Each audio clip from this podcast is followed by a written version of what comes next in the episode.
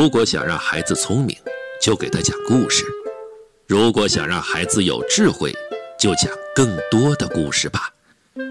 这里是故事耳朵，来听燕子姐姐讲故事吧。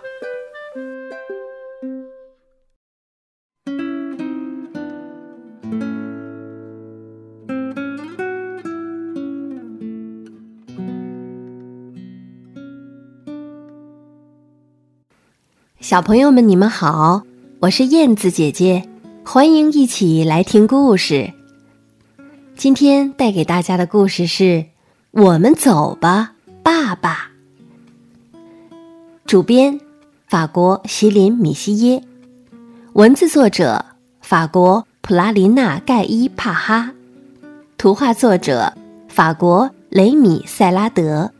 是由党强翻译，时代出版传媒股份有限公司、安徽教育出版社出版的。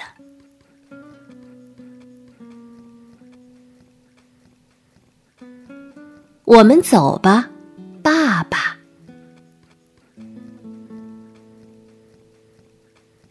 从前有一个小男孩，他和爸爸一起生活。他们住在河边的一栋房子里。小男孩的名字叫做小乔。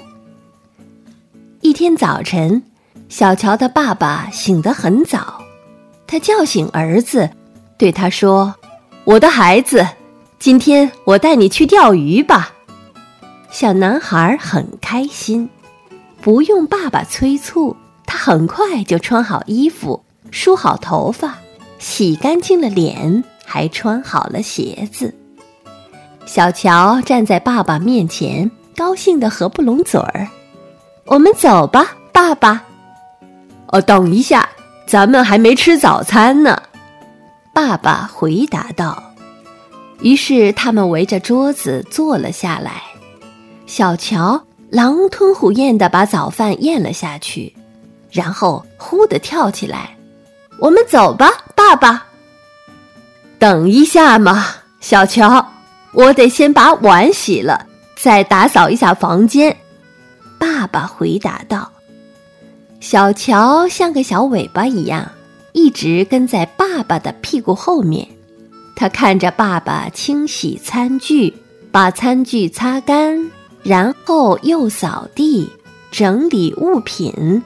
当所有的碗筷都洗干净了，所有的物品都摆放整齐了，小乔又一次兴高采烈地跳到爸爸面前。现在我们总能走了吧？别着急呀，小乔，我还得先把午饭做了。爸爸回答道。当爸爸忙着做饭的时候，小乔。火冒三丈，他坐在楼梯的台阶上，生着闷气。他受够了，他太愤怒了，他想消失不见。这时，小乔看见地上有一颗花生，就在他的脚边。他使劲儿的想：“我要藏到这颗花生里去。”然后。小乔就不见了，现在他正在这颗花生里呢。这时，一只母鸡大摇大摆的过来了，它看见了这颗花生，母鸡猛地一啄，一口就把花生咽到肚子里面去了。现在，小乔在花生里，花生在母鸡肚子里呢。一只红狐狸躲在篱笆后面，看到母鸡经过，红狐狸扑向母鸡，一口就把它吞进了肚子里。现在，小乔在花生里，花生在母鸡肚子里，母鸡在红狐狸肚子里呢。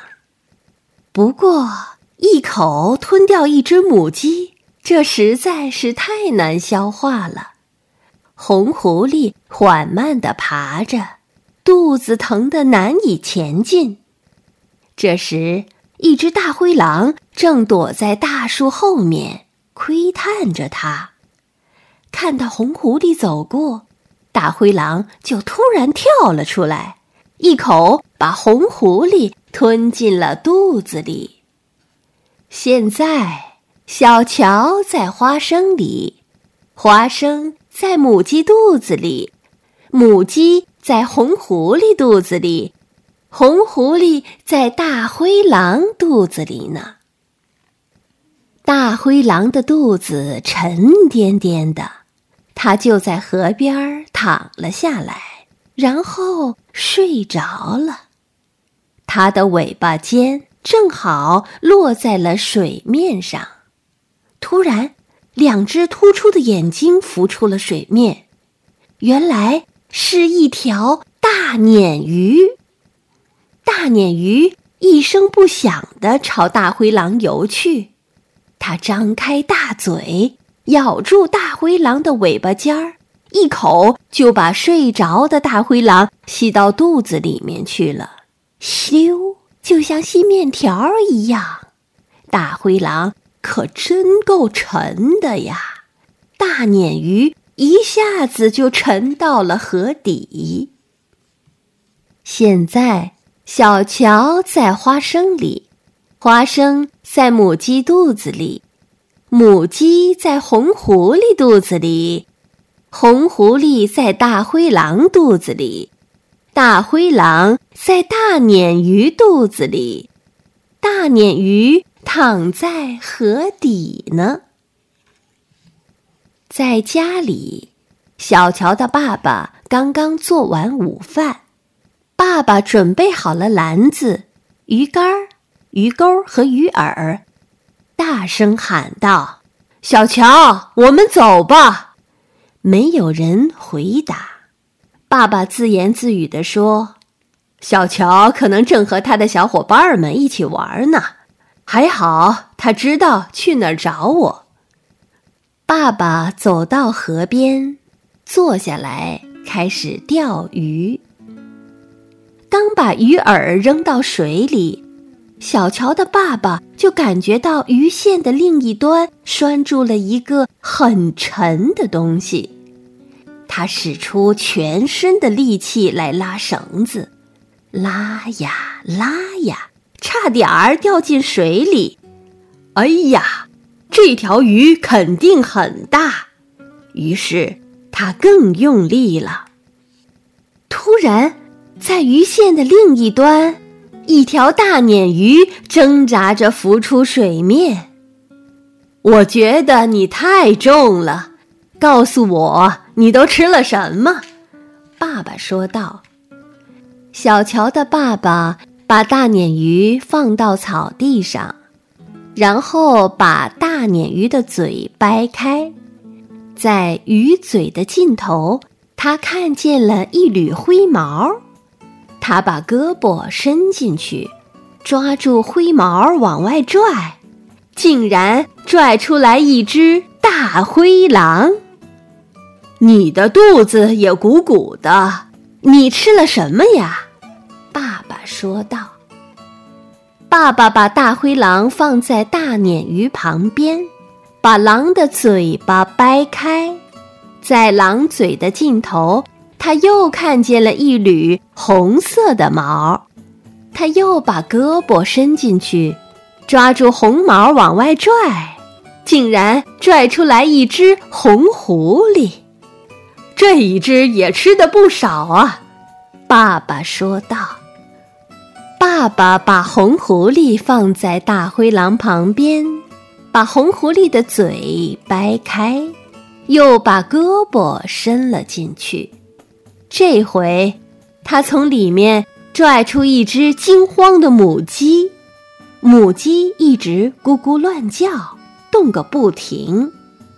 母鸡一从红狐狸肚子里出来，就面朝天儿的摔倒在地上，它完全晕头转向了。母鸡咳出了一颗花生，花生一着地，小乔就笑嘻嘻的出现在爸爸面前了。爸爸，你怎么没带上我就去钓鱼了？后来，小乔就和爸爸一起回家了。如果你竖起耳朵，还能听见他们的笑声呢。